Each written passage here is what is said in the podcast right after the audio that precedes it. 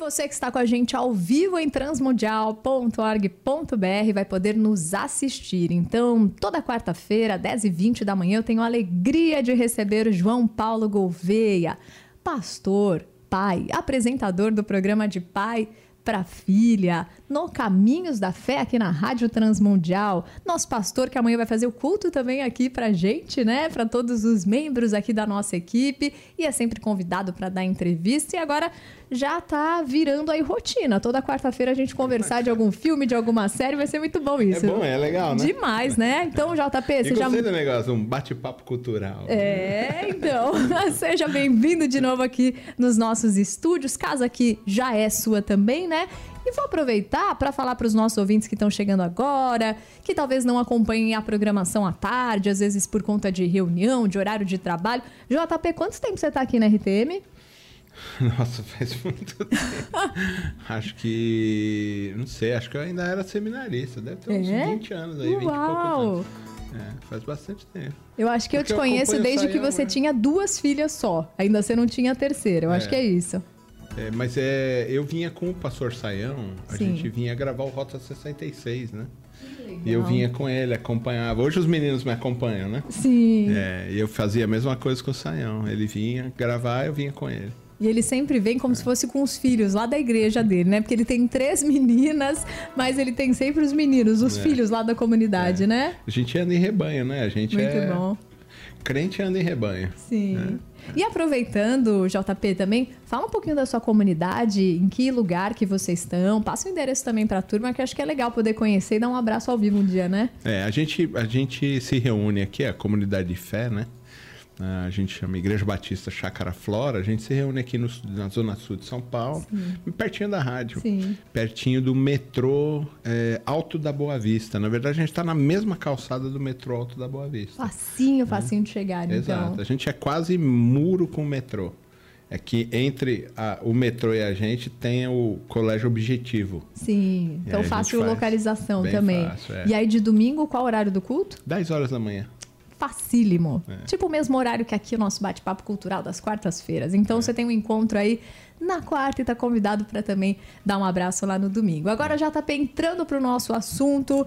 A gente vai falar do filme A Cabana, que foi lançado em 2016, mas o livro é mais antigo, é lá de 2007, que estourou nos Estados Unidos, veio para o Brasil aqui em 2008.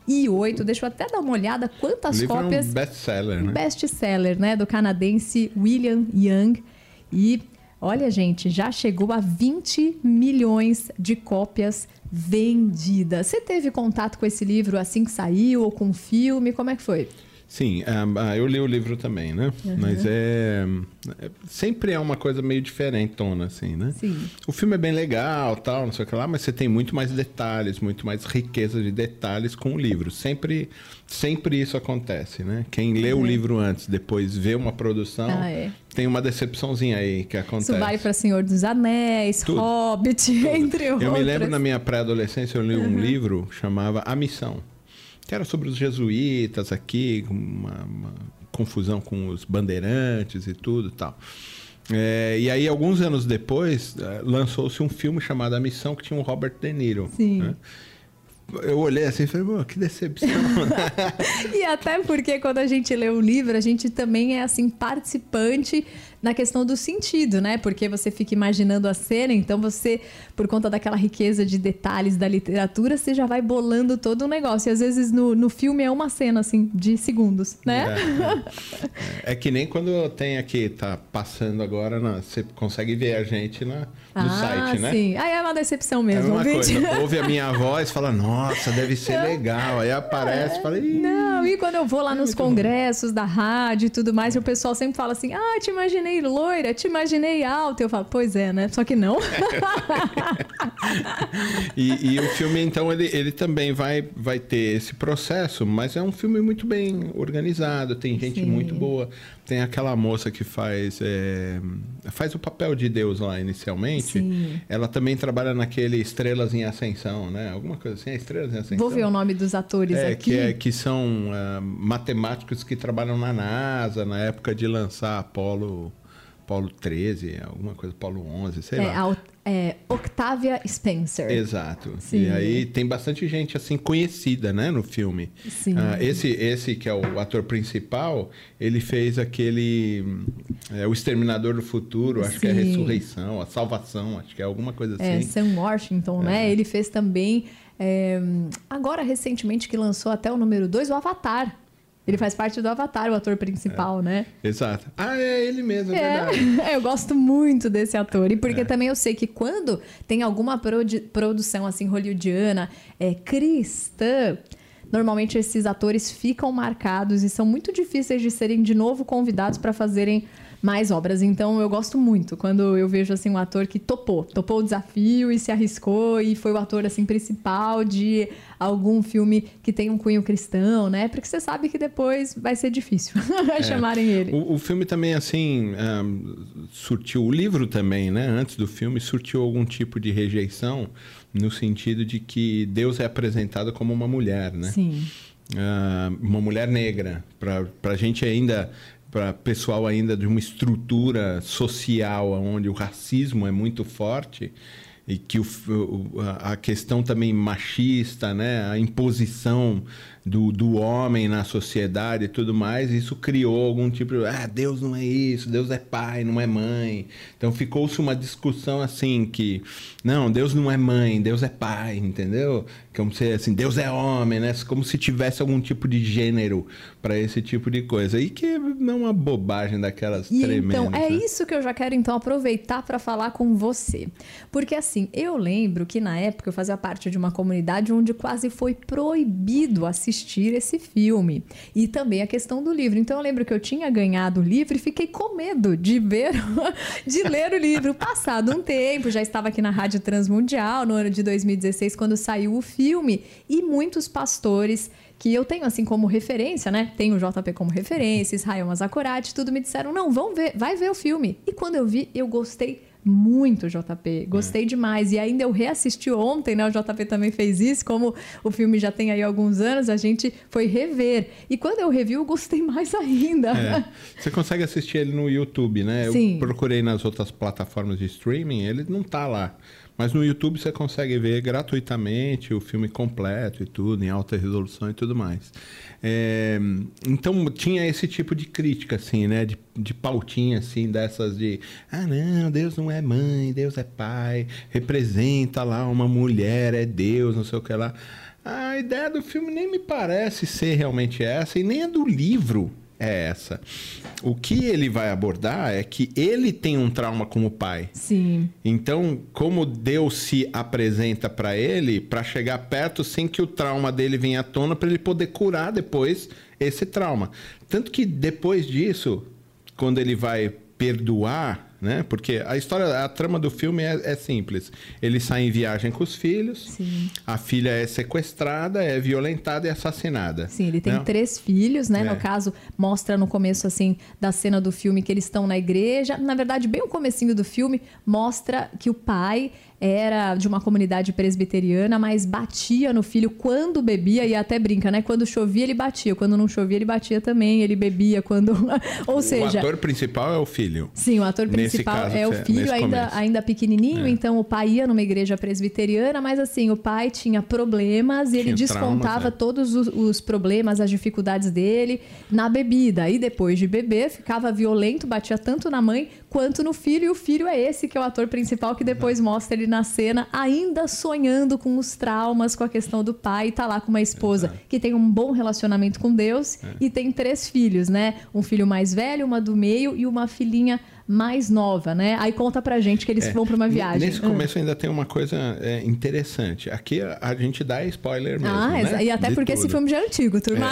É. E aí, é, depois de ele ter tomado uma surra, ficar com o rosto todo marcado do pai, ele sai e, e- e ele é encontrado por uma mulher. Que é a mulher que, que depois, depois, vai, vai, se, se apresentar. revelar. Exato, quer dizer, mostrando assim que Deus está lá o tempo todo perto da gente, E mesmo na hora das conversa dores. que essa mulher tem, porque assim, depois que ele apanha pra caramba do pai, ele sai e vai caminhar. Aí tem uma mulher numa varanda que depois lá na frente vai se apresentar e chamar, né, é, que é o papá, que é Deus.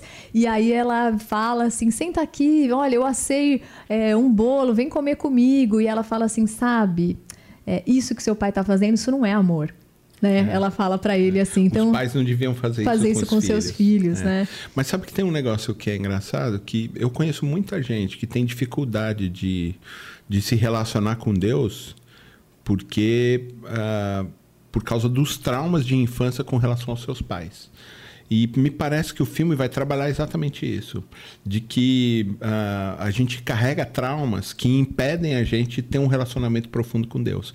Então, quando começa lá a, a- a falar sobre o filme, ele fala assim: ah, ele tinha uma dificuldade de se relacionar. Mas a esposa, não, a esposa sim, era completamente A esposa entregue chamava de papá, a esposa orava, tanto que mostra lá no comecinho da cena, eles estão na igreja, a esposa cantando de todo o coração, os filhos cantando também, e ele assim meio na igreja só para acompanhar a esposa e acompanhar os filhos, É. né? A gente acha que o filme ele tá falando só da jornada desse cara no encontro com Deus. Mas ele é muito mais profundo, porque ele vai falar da responsabilidade dos pais na educação dos filhos, na educação da vida religiosa, na apresentação de uma espiritualidade que seja saudável, de um relacionamento com Deus saudável. Porque, veja, o pai tinha um trauma com o, o avô, e ele é, descontava isso no filho. E o filho, então, a partir disso, ele assume: não, eu não vou fazer que nem o meu pai. Mas, ao mesmo tempo, ele cria um bloqueio com Deus. Sim. Né? A esposa chama Deus de papai e ele fala assim: não, não, não, não tem nada de papai. Sim. Então, engraçado como é, é representado depois Deus por uma mulher e ele fala da Trindade, fala da Trindade de uma maneira muito legal. A gente está ligado o tempo todo, Sim. né? Em um momento o Espírito está falando, em um momento é o próprio Deus. Sim. E a gente precisa entender um negócio que o filme é, não entra especificamente numa discussão sobre Trindade, mas a- na Trindade as coisas são indivisíveis. Deus é indivisível. Apesar da gente conseguir observar é, as três pessoas da Trindade, o Pai, o Filho e o Espírito, não existe nenhum tipo de hierarquismo, né? Eles não têm um manda no outro, apesar da gente é, é, ler no texto bíblico, Deus obedece o Pai até a morte, depois envia, né? Ele ordena então que o Espírito venha, que ele fala, vou mandar um outro paráclito, né? Um Sim. outro consolador. Apesar da gente olhar isso, a gente consegue enxergar isso nas funções, mas essencialmente eles são indivisíveis e não existe nenhum tipo de separação. E, por incrível que pareça, eu achei que em algum momento né, ele, ele ia abordar alguma coisa assim, como se fossem coisas diferentes. E não, E ele ele, reafirma a trindade. Né? Existe um, um, um artigo aí de um, de um padre, e é engraçado, não vou nem falar o nome dele para né, não avançar muito, mas ele fala assim: por que, que os, os evangélicos são nossos irmãos e os espíritas não? A base é a trindade. A base do cristianismo é a crença num Deus pessoal, num Deus trino, num Deus que eh, se, se mostra e age de maneiras múltiplas, mas ele é o mesmo Deus, né? E não um Deus et- etéreo, não um Deus assim eh, platônico, não é uma energia, não é uma força, não, é um Deus pessoal, que é o que a gente acredita mesmo, o E- cristianismo. E, é olha como o filme mostra isso que você falou, essa questão indivisível, porque quando o ator principal tá lá cheio de rancor, porque falou assim: Deus, no fundo a culpa é sua, porque você não cuidou da minha filha, por isso ela morreu. Você não cuidou nem do seu filho, você deixou ele lá na cruz. Aí Deus vai lá, né, no papel dessa mulher e fala assim: sozinho? E mostra, e a mão dela também tá marcada. É, Éramos nós que estávamos lá nos doando por você. né? Todos estávamos Todos lá, lá, né? estávamos nos entregando por ti. E- Então, E, é muito legal como ele também muda essa visão. Porque a gente tem uma visão, eu acho que o, o filme também aborda, questão do problema do mal. Sim. Né? É, se, se, não sei se, se uh, os nossos ouvintes viram o vídeo que eu gravei com o Saião, que ah, saiu agora sobre terremoto. Eu queria fazer um, um merchan sobre isso, tá, turma? Toda segunda-feira, 8 horas da manhã, tem Entre a Bíblia e o Jornal. Já está na sua terceira semana. Na primeira semana falou sobre sexualidade, na segunda semana falou sobre questões sociais e nessa terceira falou sobre terremoto. Tá esplêndido o vídeo, vocês têm que assistir em youtube.com. É barra Rádio Transmundial e tocam nessas questões. É, o, o a mote, culpa é de quem? Então, né? o mote da entrevista era o terremoto lá na Turquia e na Sim. Síria, né?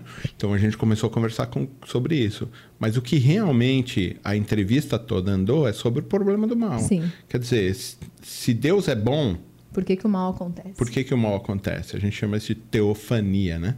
Por que, que o mal acontece? Então ele não é tão bom assim como a gente acredita.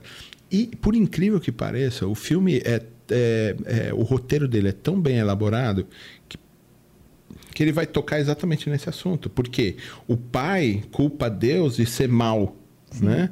Porque ele fala assim: se você fosse bom, né? Você não tinha mandado seu filho, como você falou agora, Sim. minha filha não teria morrido. Por que, que existe gente como aquele cara que estuprou, violentou minha filha Sim. e matou ela? E se você sabia, porque você deixou, né? Uhum. Exatamente. Então, por, se você tem poder para fazer e não fez, você é mal. Uhum. Porque você sabia, tem poder para evitar e não fez.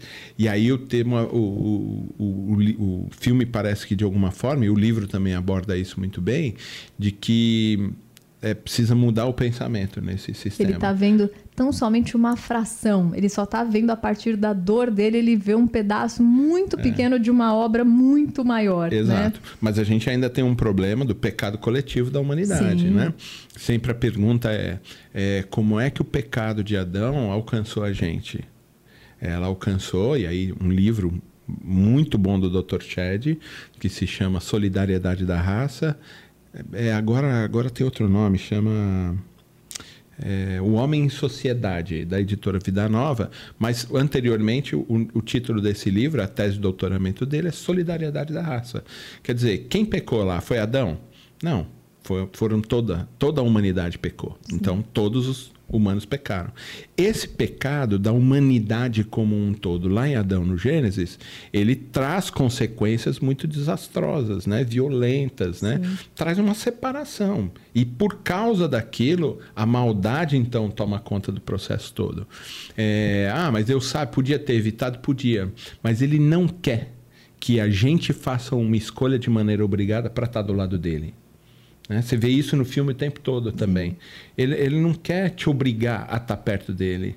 Ele quer que você entenda o tamanho, né, a dimensão do amor dele por você, para que você faça uma escolha consciente em estar do lado dele por quem ele é. Sim. É só isso.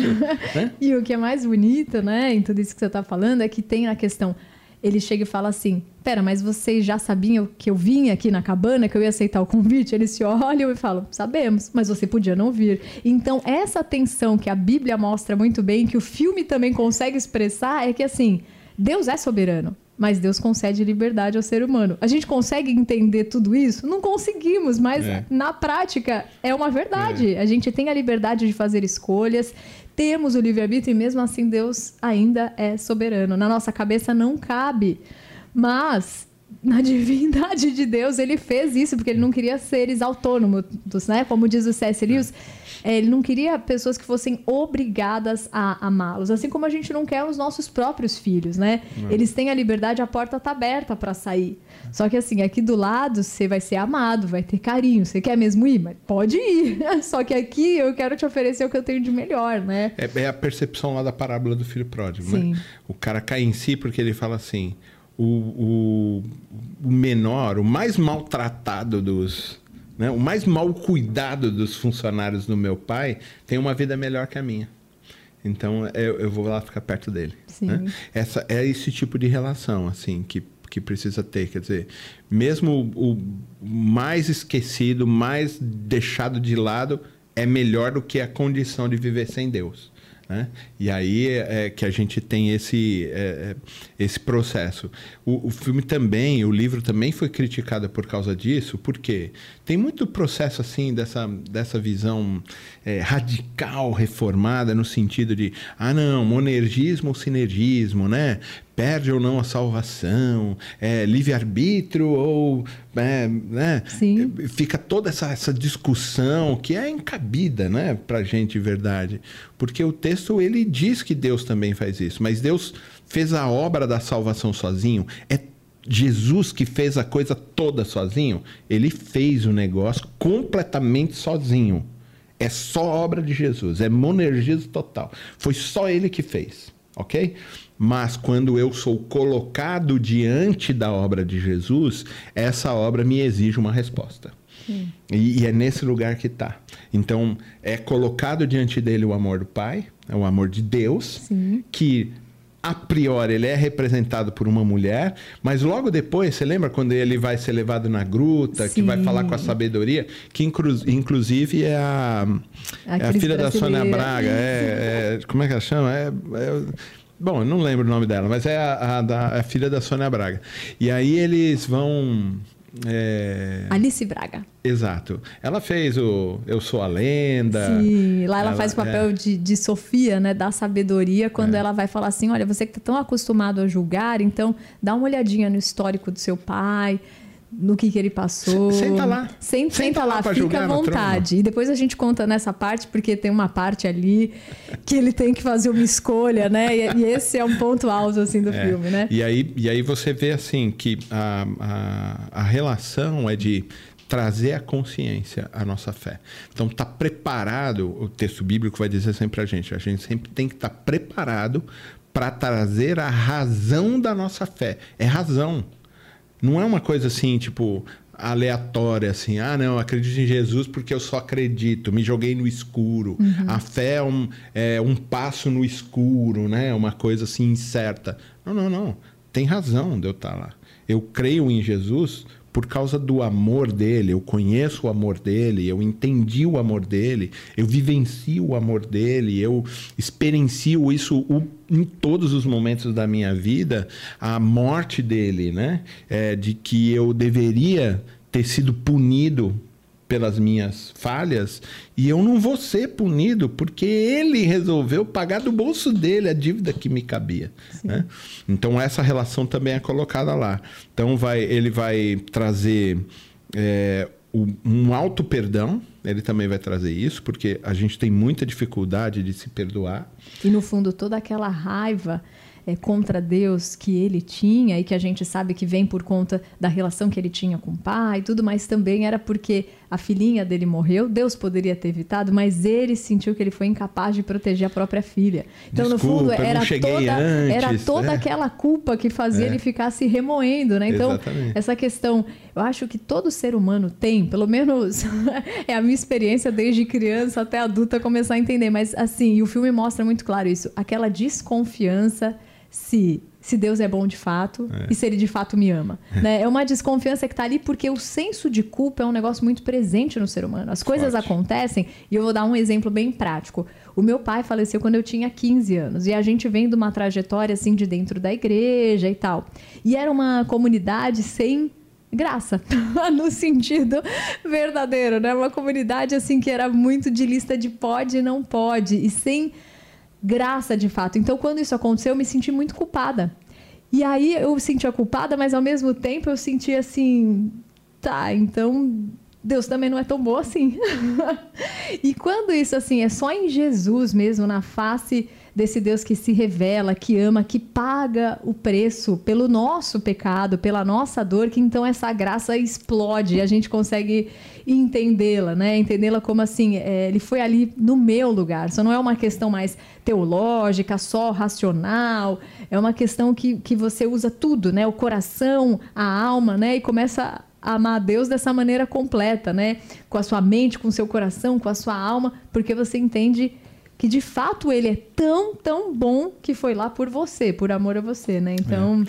É, é, é, é, é muito forte esse processo, porque ele vai trabalhar uh, uma aceitação da, da não culpa, Sim. mesmo que a gente tenha uma ação e realmente tenha culpa, mas de um auto perdão, da gente Sim. aprender a se perdoar no processo, a perdoar porque a gente agride e a gente precisa aprender a aceitar o perdão do outro na nossa vida também Sim. e aceitar é, a, que a gente também precisa perdoar. Então, são três vias do perdão que eu acho que é nesse caminho o maior mote que o filme traz para gente. De que a gente pode entender que é, Deus livra a gente da culpa. De que Ele perdoou a gente, né? E de que muitas vezes a nossa culpa é fantasiosa. Sim. Entendeu? Porque assim, ele foi salvar uma filha que caiu no lago. E por conta disso ele deixa a pequenininha ali que Exato. até então ele não tinha tirado os olhos dela, mas por conta dos outros dois filhos que iam lá se afogar, que Exato. chamam a atenção dele, ele sai correndo e quando ele volta a pequenininha não tá mais Então lá. ele fala, poxa, ele tem uma hora que ele encontra o casaquinho na cabana, né? Sim. E ele fala assim, desculpa, filha, né? Porque eu não pude, Sim. né? Porque eu não pude chegar a tempo para te salvar. Mas é falsa a culpa. Sim. Você entendeu? Porque não, É não tem, impossível, não tinha como ele tá com os dois filhos ao mesmo tempo e cuidando dos dois. E por isso que vem todo aquele aquela sensação, mas o Senhor, se o Senhor é onipotente mesmo, por que, que o Senhor então não impediu? Tá, mas eu Porque o acreditava que você podia É. fazer. Eu não pude, mas Sim. eu sabia, eu acreditava que o senhor podia, né? E algumas vezes a gente é, é, e os ouvintes estão aí, eu sei que isso também acontece com todos os ouvintes. Às vezes a gente inventa culpa, Sim. né? A gente cai numa realidade de perceber que a gente é incapaz de fazer alguma coisa e por isso a gente fica culpado. E não é. A beleza da criação em nós é exatamente a nossa é, a incapacidade de fazer muitas coisas ao mesmo tempo. E de que a beleza está nessa imperfeição também que Deus fez a gente, nas nossas limitações, nesses processos todos. Isso não é culpa. Você entendeu? Eu não posso.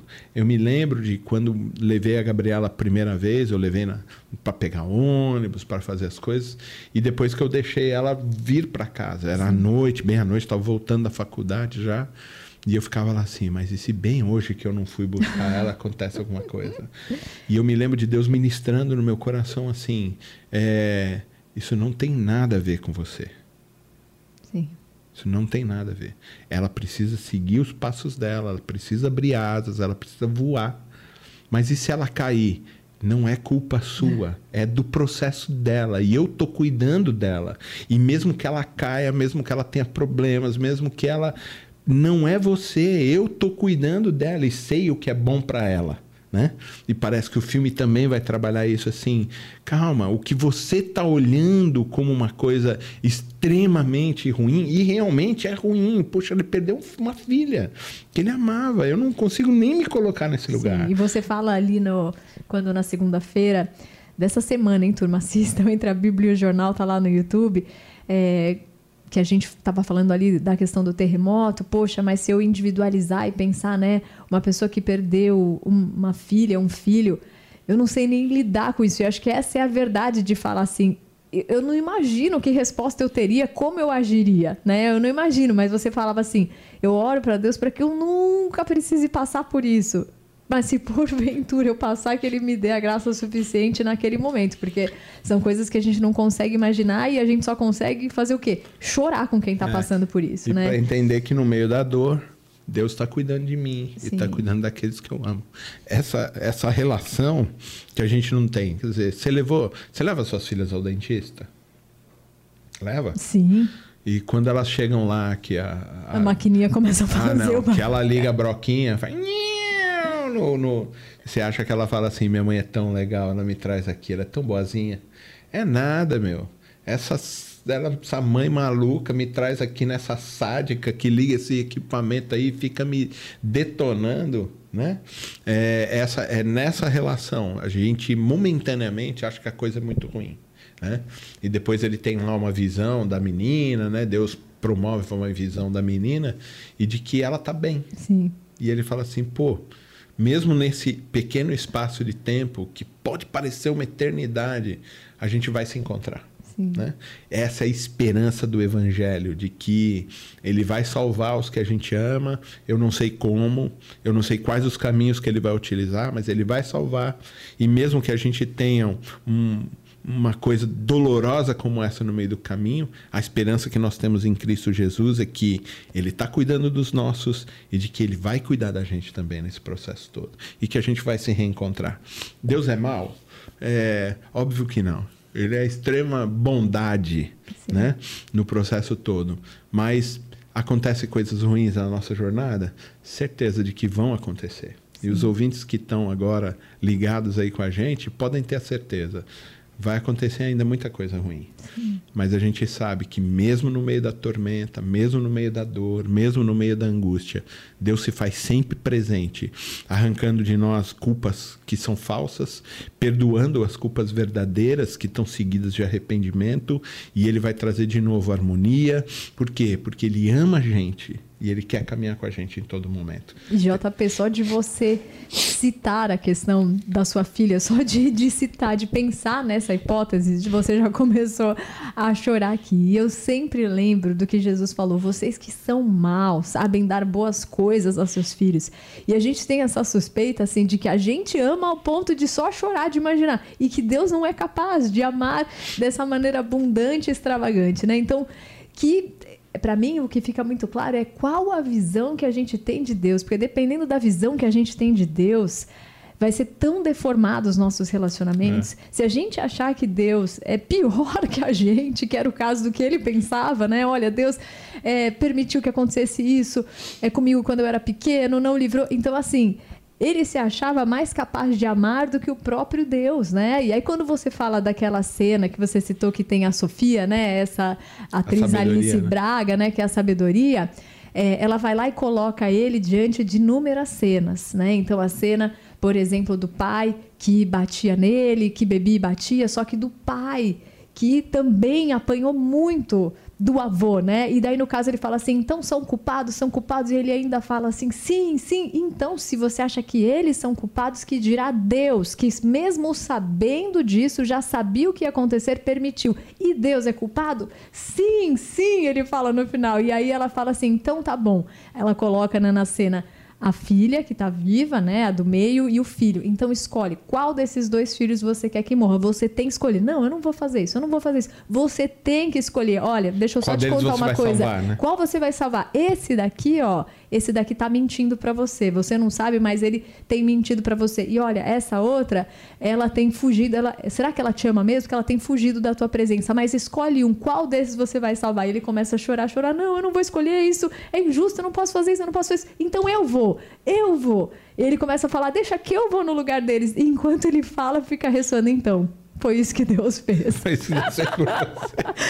Enquanto ele já sabia de tudo que ao criar o ser humano, esse ser humano ia fazer, que, que diz Pedro lá na carta? Antes da fundação do mundo, o Cordeiro foi escolhido, né? Então, já sabendo de tudo que, isso, que ia acontecer, mas eles vão se desviar, pai, mas eles vão sair, mas eles vão fazer atrocidades. É. Tá, mas então não vale a pena criar? Porque vai precisar de um redentor, vai precisar de um resgatador? Não, mas não pode ser eles. Eles não podem sofrer, sou eu, então eu vou, eu vou no lugar deles. É, né? essa, essa, cena é muito, muito forte nesse linda. sentido, porque coloca exatamente Deus Deus tinha que escolher alguns da humanidade e outros Sim. não. Então ele fala assim: não, eu não vou escolher nenhum. Porque ele diz assim: não, eu sou incapaz de fazer esse tipo de escolha. Aí parece assim que. Então, Deus também é. Entendeu? Então ele resolveu morrer por você. Isso então é. ele resolveu, para não ter que escolher entre uns e outros, ele resolveu morrer por todos. Agora, essa cena, ao mesmo tempo que arranca todas as lágrimas nossas e você entende o amor de Deus assim de uma maneira muito mais extravagante, para quem é crítico do filme, isso soa como a universalismo, né? Uhum. Então, assim, todos serão Vai salvar salvos. todo mundo. E B, que é o caso aqui que o Trinquinato está falando, que ele acha o filme um pouco assim, cheio de sincretismo. O que, que você falaria para quem tem esse olhar a respeito do filme? É, então, o filme não entra nessa questão Sim. universalista. Ele não está uhum. falando que Deus morreu e salvou todo mundo. Uhum, mas ele morreu por todos, que é o que está lá na. Isso é Bíblia. Isso é Bíblia. Ele uhum. morreu por todo mundo. Uhum. Por isso que eu disse. Sim. A obra foi completa por Jesus. Mas quando eu sou colocado diante dessa obra, é, ele exige, essa obra exige resposta minha. Sim. Exige uma resposta. Por mais que a gente possa falar um milhão de coisas, eu não completo a obra de Jesus, porque ela já está completa. Mas ela me exige uma resposta. Eu tenho que dar uma resposta à obra de Jesus. Ok? Então, é, acho que é nesse lugar que ele está. Olha, eu não escolhi ninguém entendeu? Para não ter que escolher, eu morri por todo mundo. Agora, você faça a sua escolha. Se você vai responder positivamente ou negativamente por essa pela obra que eu fiz. E ele já diz lá atrás, podia ter estado aqui, né? Eu, você já sabia que eu vinha? Sabia. Mas eu podia ter escolhido não vir? Claro que podia. Você podia ter respondido positivamente ou negativamente. Entendeu? Mas Deus sabe disso? Claro que sabe. Sim. E o que, que a gente lê depois do Novo Testamento? Que Deus é longânimo, querendo que ninguém fique de fora, que todos tenham tempo para o arrependimento. Então, esse arrependimento, é. É, Deus chama para o arrependimento, não é assim, é tudo vale, tudo pode. Não, Deus chama, mas ao mesmo tempo ele é longânimo, é. porque ele não quer que nenhum pereça. É, ontem eu estava dando, eu dei uma aula na Faculdade Teológica de São Paulo ontem, substituindo um professor. E a gente estava falando sobre a, a, ação do espírito e tudo mais, né? Um, uma das coisas que eu até esqueci o que, que eu ia falar. É, a gente estava falando sobre longânimo, sobre Deus não quer que ninguém é, pereça. pereça. A, a, grande questão é que a obra foi feita lá. Agora exige de nós uma resposta para essa obra. Ponto. É só isso. É muito simples. O problema, lembrei, a gente está se colocando, e aí o filme vai trabalhar isso de maneira muito aguda, que a igreja tem se colocado como julgadora e condenadora. Sim. E não como agência de salvação. Sim. A gente foi chamado para pregar o evangelho e não para julgar e condenar o mundo. A gente foi chamado para poder levar as boas novas de que Cristo morreu por mim e Ele está dizendo: venha como você está ele não está dizendo, e o filme também não diz que venha como você é. Porque Deus não aceita como eu sou. Ele me aceita como eu estou porque ele vai mudar a minha estrutura toda. E como mostra, como fez também com o próprio é. personagem. Quando ele volta, ele estava tão imerso em culpa e tão depressivo que ele já não dava atenção para a esposa, ele já não estava perto da filha. E é esse encontro com Deus que faz ele se tornar consciente da responsabilidade que ele tem de amar e de cuidar é. dos filhos que ficaram e de ser suporte para a esposa que está sofrendo e que mesmo assim continua persistindo para que é. ele fique essa, bem. Essa relação precisa ficar muito clara, porque quê? Deus não me aceita como eu sou. Porque se ele me aceitasse como eu sou. Não precisaria, não precisaria de, Jesus de, Jesus morrer. Claro. Sim. Você entendeu? Mas não. Ele me aceita como eu estou. Essa minha condição de hoje, ele está dizendo: vem, filho, eu amo você. E vamos, vamos arrumar a casa. É isso que ele está falando. Então ele não aceita a minha casa desarrumada. Você entendeu? Sim. Porque ele quer mudar a minha casa. Agora, ele me aceita nessa condição agora e vai me ajudar a mudar. É, é, nessa relação, acho que o filme também trabalha. Lógico que quando você assiste, muita gente tem assim uma, uma, uma questão muito aguda, porque, ah, não, ele vai ser sincretista, ah, ele vai ser graça barata, ah, não, Deus é homem, não é mulher, que Deus tem gênero agora. Uhum. E como ele se apresenta, o filme é muito sábio, ou muito hábil, né, em dizer assim: o cara tem um problema com o Deus chamado de pai porque ele tem um problema de trauma com o pai. Então Sim. ele não vai olhar Deus como pai. Mas então... e a própria, o próprio pai ali diz assim, ele fala assim, mas eu sempre te imaginei como um homem. Ele, é, e barbudo, Papai Noel, né? Ele falou assim, não, mas eu... Mas não, eu tô... esse é o Papai Noel. É, ele falou assim, mas eu estou me apresentando a você porque você tem o seu problema como pai. Então, assim, né, se fosse com outra pessoa, seria diferente. Né? Possivelmente. Né? É, e, e é fabuloso isso. Você comentou é. ali bem no comecinho, né, essa questão de, da nossa visão a respeito é, do nosso pai vai influenciar completamente a ligação que a gente vai ter com é. Deus. Né? Outro dia a gente estava conversando aqui daquele livro né, de um psiquiatra, professor de Harvard, que ele faz uma análise da vida tanto de Freud como de C.S. Lewis. Os dois tiveram problemas com o pai. Então, os dois não queriam uma figura autoritária masculina. Não queriam. Uhum. Só que a diferença é que o C.S. Lewis se abriu, se abriu para provar um Deus que ele nem queria que existisse, porque ele foi ateu até os 30 anos, e ele teve muita dificuldade depois de perdoar o pai humano dele, teve muita dificuldade. Já o Freud teve muito problema com o pai, por isso ele não queria se relacionar com um Deus que fosse essa figura de pai, porque seria um fraco. Só que até o final da vida ele não se abre porque ele não quer perder o controle da própria vida. Ele não quer ir para o banco do passageiro. Ele Isso quer aí. continuar sendo autor da própria história. Não quer ousar que alguém possa ter mais poder na vida dele do que ele mesmo, né? É. Então isso é, isso é, muito forte assim muito nesse forte. sentido, porque ah, é, ele tem o controle de todas as Sim. coisas. E isso não quer dizer que ele vai exercer sobre você algum tipo de autoritarismo. Sim. Ele tem ele tem poder para mudar você, ele tem, mas ele não vai te forçar a mudar entendeu? Porque até estava na aula ontem também falando, Deus não é da Umbanda, uhum. porque a gente não é cavalo dele, uhum. para ele arrombar a nossa vida e tomar posse nossa. Não, não. Ele é um Deus democrático. E, até, e que ele bate né? a porta. Se alguém ouvir a minha voz, entrarei e cearei com ele, né? Agora, JP, eu sei que a gente tem que terminar e eu não queria, tem, porque tem muita tanta coisa. Eu quero só aqui mencionar Elenils, o Kellyton, o Kleber, teu o parceiro Kleber, é. lá de mestrado, Eleni, Trinquinato, Emanuel, Renato. Eu preciso fazer aqui as honras à Anaí Bernardes, que sugeriu esse filme e outros ouvintes também, mas no final não posso deixar de falar sobre isso, viu? Porque assim. Eu assisti esse filme lá em 2016, quando eu estava no cinema, mas depois a Netflix lançou uma série né, do William Young, que é o autor do filme, contando a história por detrás da cabana. E eu vou te falar, eu gostei ainda muito mais do que o próprio filme. O William, ele tinha sido filho de pastor, então o que tá ali no filme é um pouco da história dele. Ele tinha sido filho de pastor e o pai era missionário. O pai levou ele para uma comunidade, agora eu não sei exatamente que região, mas assim, ele ficava solto ali com os meninos mais velhos que ele. Era muito pequenininho, quatro anos de idade, e os meninos dessa comunidade abusaram dele sexualmente. E o pai dele não sabia. Por quê? Porque o pai dele estava tão entretido com a religiosidade em fazer a obra que não deu atenção para o próprio filho. Então ele foi abusado sexualmente por essas crianças e o pai não sabia. Ele não tinha nenhum relacionamento com o pai. Então, toda figura para ele masculina era uma figura de ódio. Quando ele cresceu com todos esses traumas, ele se casou ainda novinho, ele conta a história, né, com uma moça bonita que era da igreja também, mas aí ele vem com todos esses traumas, com todas essas culpas, com toda essa rejeição e ele começa a trair a esposa bem no começo do casamento.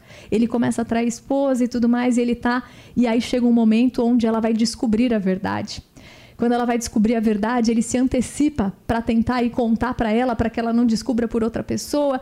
E aí vem aquele sentimento de culpa e tudo aquilo explode e ele se ajoelha e fala para Deus, né?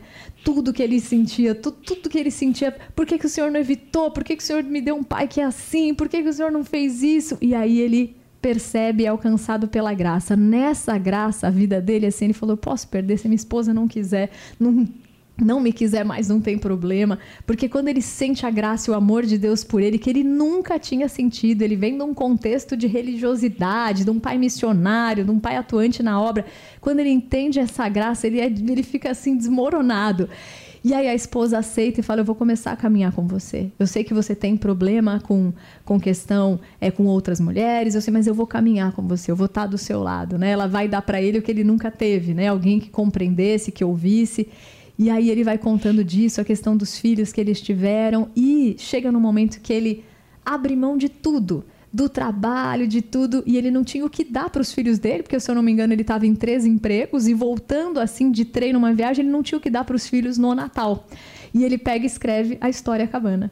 Aí quando ele escreve a história cabana, ele faz cinco cópias, que era para dar para os filhos e também para amigos. Quando os amigos veem essa obra, fala cara, isso é muito bom, a gente precisa tentar publicar isso. Ele, não, não, eu não tinha o que dar para os meus filhos. Eu escrevi essa história porque eu não tenho presente, eu não tenho dinheiro para comprar nada. Só que ele se sentia a pessoa mais feliz do mundo, porque pela primeira vez ele estava provando da graça de Deus, de assim de ser dirigido pelo espírito, pelo vento, ele não sabe para onde vai, mas assim, ele tá bem.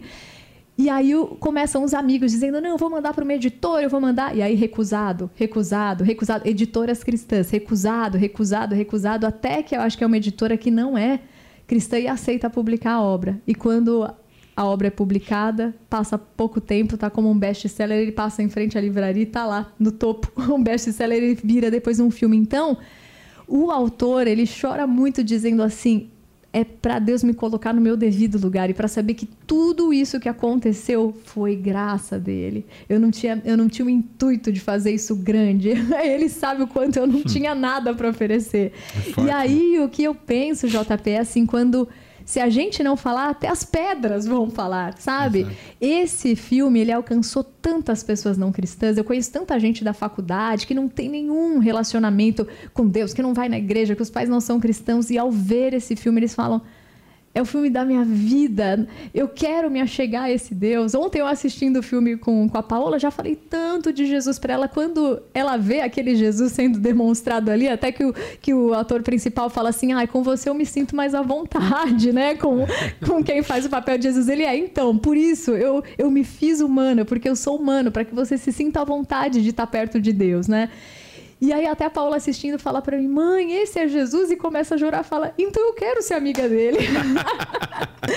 então o filme, acho que ele conseguiu é ser para cristãos e não cristãos. É que algumas vezes, é, é, a gente é tão sistemático e tão julgador dos processos todos que a gente esquece da graça. Sim. Talvez possa existir elementos que a gente discorda teologicamente. Discorda teologicamente. Okay. Fala, oh, aqui deu uma exagerada ali, talvez não é muito bem assim. Tudo bem, eu entendo mas que ele pode ser uma ferramenta de demonstração da graça de Deus para quem não conhece Deus, ah, eu tenho certeza que pode. Sim. Depois a gente ajeita alguma coisa lá na frente, né? A gente está aqui batendo um papo cultural e vocês vão perceber, ouvintes, que a gente sempre vai conversar e fazer essas pontes com o cristianismo e com o texto bíblico, para que a gente entenda que uh, a multiforme sabedoria de Deus, ela pode ser colocada para alcançar todo mundo, porque ele ama todo mundo e ele entregou a vida dele para salvar a todos. E agora. JP, se alguém ficar assim muito escandalizado de Deus ser mostrado numa face de uma mulher e negra, eu só digo uma coisa: leia também a Bíblia e veja o livro de Oséias, quando Mas... Deus se coloca como o esposo que foi abandonado, né? É o relacionamento dele com o povo escolhido é como, como uma prostituta que sai. Então Deus é. se coloca como o esposo abandonado. O próprio é. Deus se demonstra é. assim na Bíblia. Mas depois para frente ele, ele, ele, toma a forma de um índio, né? Sim. De um homem índio Sim. e que leva ele para conversar com a sabedoria. Então assim é mostrando como Deus eu também não sei explicar muita coisa, Sim. né? E eu estudo bastante, mas eu também não sei explicar muita coisa da graça, do amor de Deus. Eu só sei que ele morreu por todos nós. Agora, a gente vai dar uma resposta, pode ser positiva ou negativa. Esse livro é, esse filme, né, o livro também, talvez seja uma, uma grande ferramenta para que a gente possa alcançar vidas que ainda não conhecem Jesus. Amém. E assim a gente termina um bate-papo estendido aqui um pouquinho no horário, mas depois do intervalo você volta e a gente segue com a programação da Transmundial. Obrigada, JP. Valeu.